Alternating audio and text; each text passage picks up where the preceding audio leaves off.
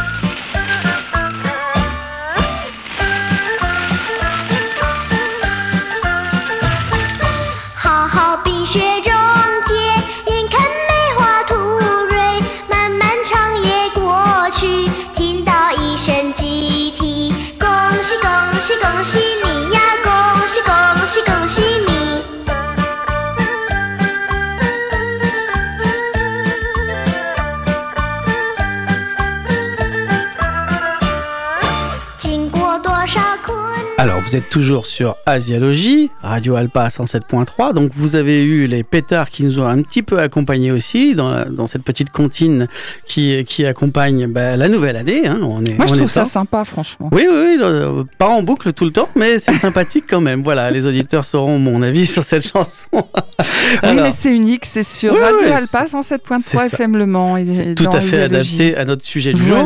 Et bien, alors, du coup, euh, après le réveillon, tout ça, est-ce qu'on se fait des cadeaux Alors oui, mais ça, ça ressemble pas tout à fait au Noël euh, de France. Les Chinois se font des cadeaux, mais le plus souvent, ce sont les fameuses Hong Pao. les enveloppes rouges qui contiennent de l'argent. Alors, euh, si vous allez dans les magasins asiatiques, vous verrez des enveloppes rouges avec l'effigie de... Bah là, ce sera des dragons et on met les sous à l'intérieur.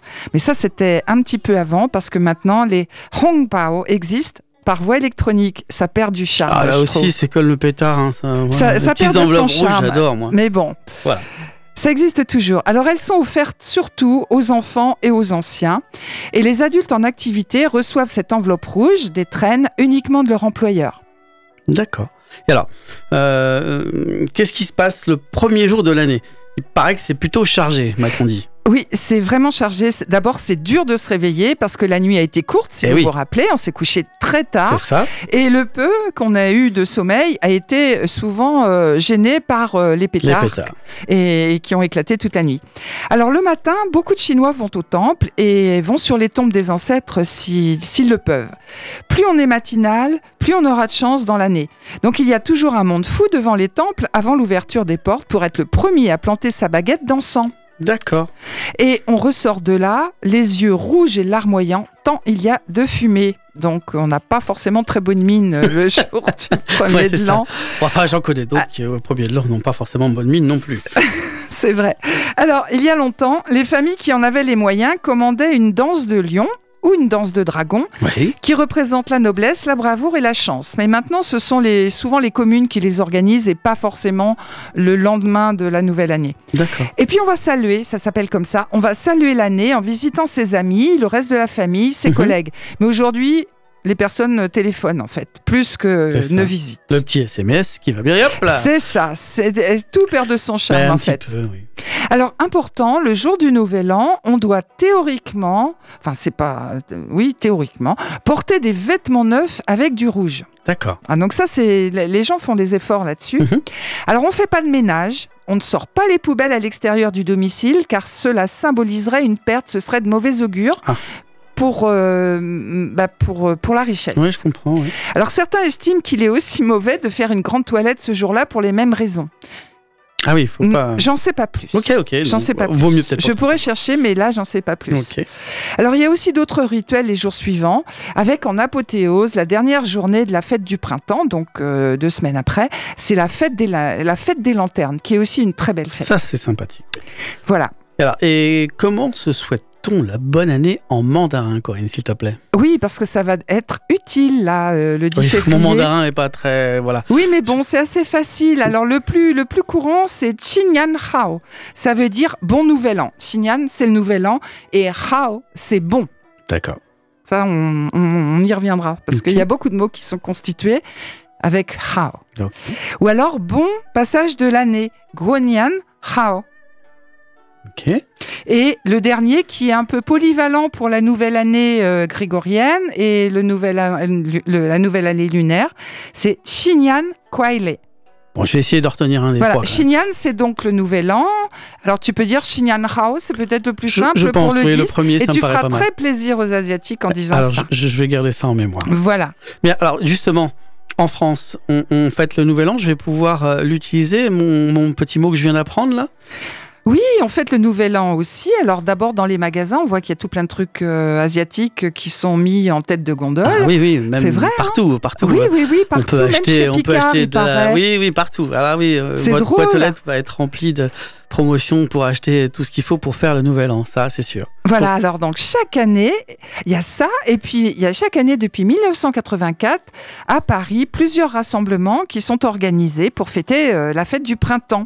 Il y a un grand défilé d'organisé dans le 13e arrondissement, et euh, quand je dis un grand défilé, c'est vrai, environ 200 000 personnes qui y assistent. C'est C'est quand même... très, très sympa. Pour l'avoir déjà fait, j'ai beaucoup aimé. Ah super euh, Didier, donc tu nous encourages à aller à Paris. Ah, euh, si on peut, honnêtement, oui, si on peut, c'est très, très sympa à faire. Ouais. Ouais, 200 000 personnes. hein. Et donc ce défilé a lieu grâce euh, bah, aux associations des communautés asiatiques de oui. Paris. Alors en plus du défilé, il y a de nombreux événements sur la culture et la gastrono- gastronomie chinoise qui ont lieu aussi. Mhm. Voilà. Alors, euh, dans les autres pays, Oui, qu'est-ce qui se passe dans les autres pays? Alors au Vietnam, ça s'appelle le Tet D'accord. ou le thé. Mhm. C'est la, la- la fête du printemps. Mhm. Le, le nouvel an coréen s'appelle Solal Ouais, et ressemble, et les deux ressemblent de très près à ce qui se passe en Chine. d'accord. C'est assez similaire. Voilà, au Japon, c'est différent. Oui. Ils fêtent euh, comme nous le premier de l'an, le 1er janvier. Et cela depuis l'ère Meiji en 1873. D'accord. Donc en fait, ils font un peu la même chose, mais euh, en même temps que nous. Oui. Euh, ouais. La même chose que les Chinois, les Coréens, les Mhm. Vietnamiens, Mais mais, en même Eux, temps que euh, nous. Sur notre Voilà. calendrier à nous. Alors pourquoi ils ont changé? Bah, C'est parce qu'ils ont été influencés par les Américains. Ah, ils auraient été influencés par les Américains, comme ça m'étonne ça. Voilà. C'est oui, c'est c'est. bah, les, les Américains étaient très présents euh, Oui, aux États-Unis à cette période. Rappelle le dernier samouraï. Voilà, entre autres. Mais là, on a à dire sur le dernier Oui, oui, samouraï on a qui beaucoup est voilà, à dire hein, avec euh, Hein le dernier samouraï qui était en fait un Français. un Français. Voilà, on nous a Hollywood nous a volé ça, mais on l'a déjà dit, on y reviendra. On y reviendra. Alors, hormis cette concession à la modernité, le Japon, euh, euh, le, le- le nouvel an japonais, ça s'appelle Osho, Oshogatsu en japonais. Donc, le Oshogatsu n'a pas varié au fil des siècles. Ça, déma- ça démarre aussi par un ménage intégral pour purifier son domicile de fond en comble. On fait le tri de ses affaires pour jeter ce qui est devenu inutile et on répare les objets auxquels on tient. Parce qu'un objet délaissé pourrait se transformer en yokai, qui est un mauvais esprit. Ah, D'accord. Voilà, et on aère les tatamis, on change les papiers des portes des cloisons et on s'assure d'avoir réglé toutes les factures et les dettes. Bien. Et on décore la maison avec euh, une composition florale qui s'appelle le kadomatsu, ça s'appelle pain du seuil. C'est sur une base de paille de riz tressée avec trois morceaux de bambou biseautés de longueur inégale pour symboliser le ciel, la terre et l'humanité, et une branche de pin comme symbole de longévité. Ah, bien. Voilà, donc pour fêter cette nouvelle année euh, qui s'approche, Oui. on va s'écouter un tube qui bouge, Ah oui, euh, là, les ça- japonais, un groupe japonais qui s'appelle Spier. On n'a pas le titre de la chanson. Non, mais euh, vous allez voir, ça va vous remuer Ça un va peu. déménager Voilà, sur un tout Radio petit peu, Alpa. ça fait du bien. de Et temps dans en temps, Asialogie. voilà, un peu, un peu rock. Voilà, c'est parti. Wake up 錆び尽くす通り染まった夕暮れ一人ちびっこけ中で 路上に映った。Fade out 雑踏の中にうまく馴染めてきたり。自分なりに将来なんて。考えたりして Bring me で暴れ出したい。Bring me でわめき散して。Bring me で俺は一体何してんだ。真っ白なまま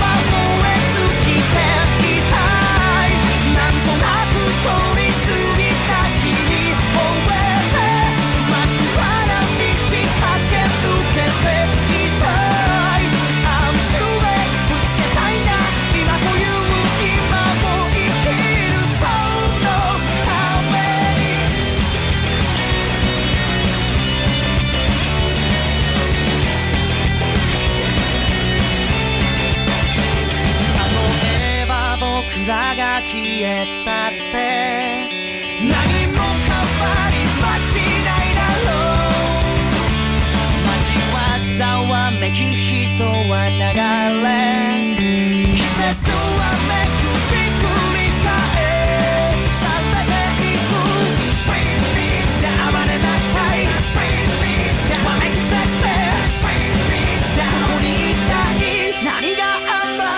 Alors, vous êtes toujours sur Radio Alpa, oui, effectivement, ça bouge euh, aujourd'hui. Ça bouge, oui, euh, dans Asiologie.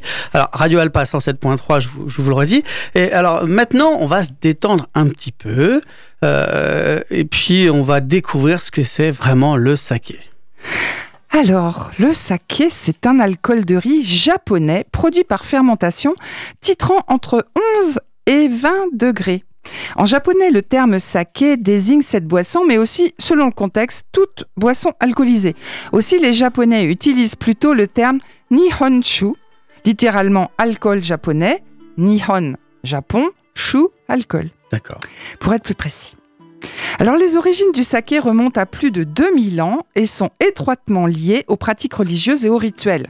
Sa fabrication aurait été introduite de Chine au Oui. Japon peu après la riziculture au IIIe siècle. Et ça date. Ça date. Alors fabriquer le ferment à l'époque était quand même un peu particulier. On faisait le kuchikami. Mhm.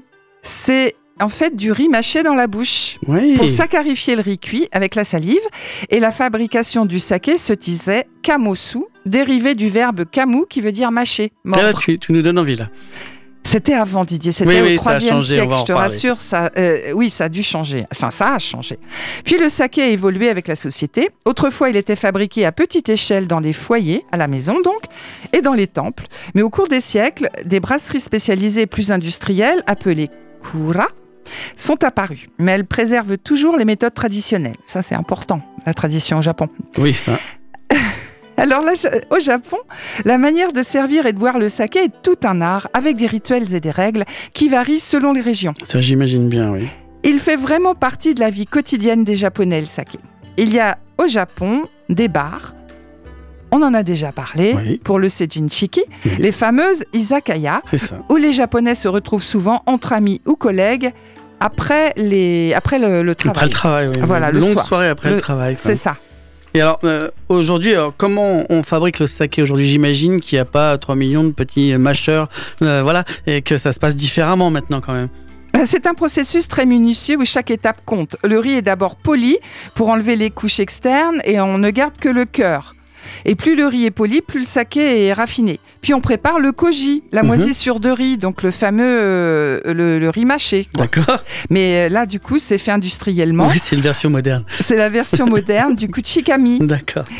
Et euh, donc ça, ça- ce processus, il peut varier en fonction du type de saké souhaité, allant du doux au sec, du léger au sucré. Et puis on ajoute de l'eau en grande quantité.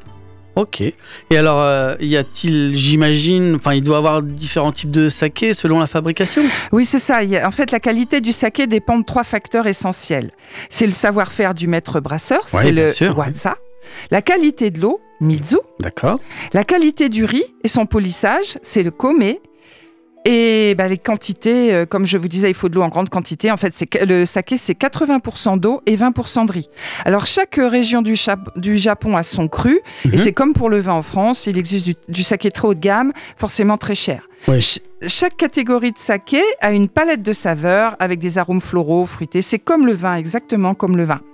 Mais bon, on va voir, euh, Didier, tu vas nous expliquer euh, comment on boit le saké. Après, bah, une petite musi- musicale encore. Moi, Oui. j'avais envie d'écouter un tube des années 76, Les Candies. C'est Haru Ichiban, c'est le vent chaud qui annonce le printemps.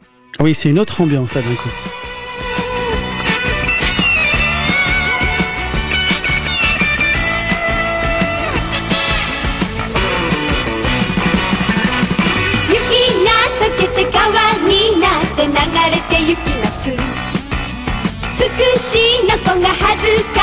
に顔を出します。もうすぐ春ですね。ちょっと気取ってみませんか？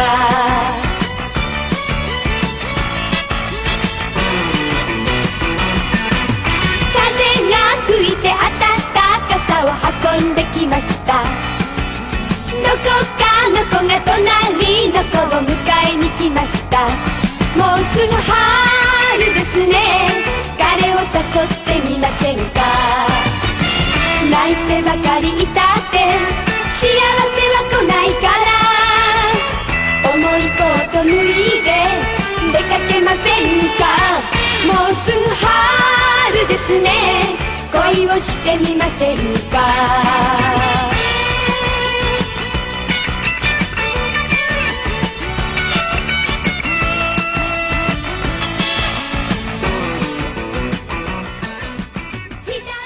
C'était les Candies dans Asialogie et vous, êtes, et vous écoutez Radio Alpa 107.3 FM Le Mans.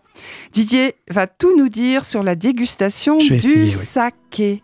Oui, alors, on peut boire le saké euh, à différentes températures en fait. hein. Il y a froid, chambré ou chauffé pour profiter de son goût naturel. Il est préférable de choisir un saké sec, euh, karakuchi, euh, et euh, de le rafraîchir. Pour profiter du bouquet et découvrir son arôme, plutôt euh, choisir des crus riches et les réchauffer. Euh, il faut donc se faire conseiller tout simplement.